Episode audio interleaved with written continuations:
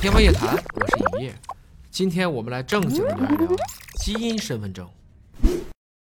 基因身份证通过照片识别身份，应该是最常用的，比如身份证上那张最真实的证件照，但未必是最有效的方法。比如刚刚从韩国回来，毕竟美容技术的日新月异，总会让人生充满想象力。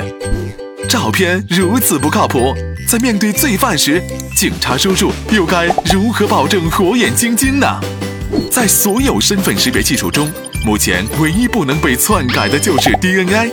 基因识别技术已经发展到了第四代，第一代就是在染色体上选一段去看，这有点像远看一张世界地图，只能分辨出国家的轮廓。第二代也就是 STR 技术。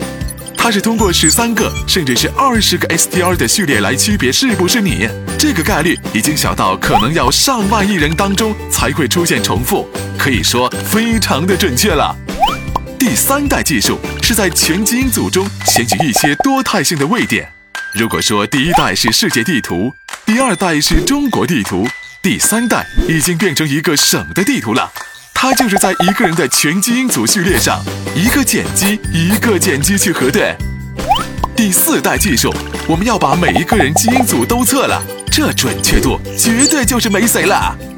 就算是对于同卵双胞胎这样基因高度一致的样本，基因技术还是能发现细枝末节上的差异。更溜的是，科学家正在尝试利用基因信息再现犯罪嫌疑人的相貌，虽然目前还做不到完全一样。已经可以对比出同一个人了，所以有了基因身份证，你想干坏事儿又不被认出来，我们只能呵呵呵了。这就是天知地知，基因知。天方夜谭，说你听得懂的生命科学。扫码关注尹哥，了解更多生命科学。